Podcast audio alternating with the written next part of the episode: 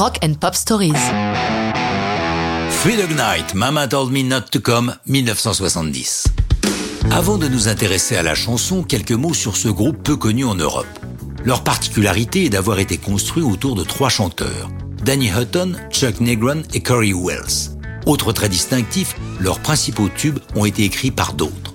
Dans les 70s, ils cartonnent aux États-Unis où ils engrangent 21 titres dans le top 40, dont 3 numéros 1. Parmi ceux-ci, Mama Told Me Not to Come, dû à la plume de Randy Newman.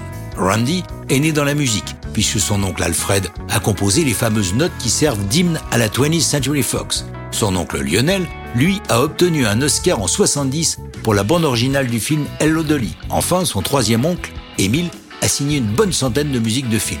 Les disques de Randy Newman, sous son nom, ont peu de succès, mais ses chansons sont reprises par des dizaines d'interprètes. Il connaîtra un vrai succès populaire en 77 avec l'album Little Criminals et le tube Short People, suivi d'un autre hit sous son nom en 83, I Love LA. Que raconte-t-il dans Mama Told Me Not to Come?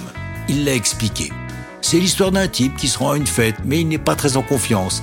La première phrase, Will you have whiskey with your water or sugar with your tea? est vaguement une allusion à l'acide. Je ne me rappelle pas avoir été intéressé par ce truc, mais c'est possible que ce soit arrivé. La première version de la chanson est enregistrée par Eric Burdon et ses Animals en 67 sur l'album Eric is Here. Newman lui-même ne la grave que sur son deuxième album 12 Songs. Interprété par Randy, c'est un tout petit hit. Par contre, entre-temps, Corey Welsh, l'une des voix de Three Dog Night, a poussé ses camarades à l'enregistrer car il adore la chanson. Mama Told Me Not to Come by Three Dog Night est immédiatement un hit. Un peu vexé, Newman déclare d'un ton méprisant que c'est du travail de gamin. Mais quand Mama Told Me Not to Come by Three Dog Night devient numéro 1, il révise son jugement.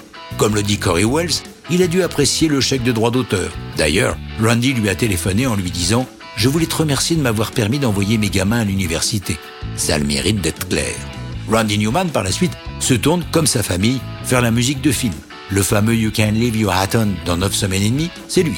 Il a reçu deux Oscars, l'un pour la musique de Monstres et compagnie, et l'autre pour celle de Toy Story 3.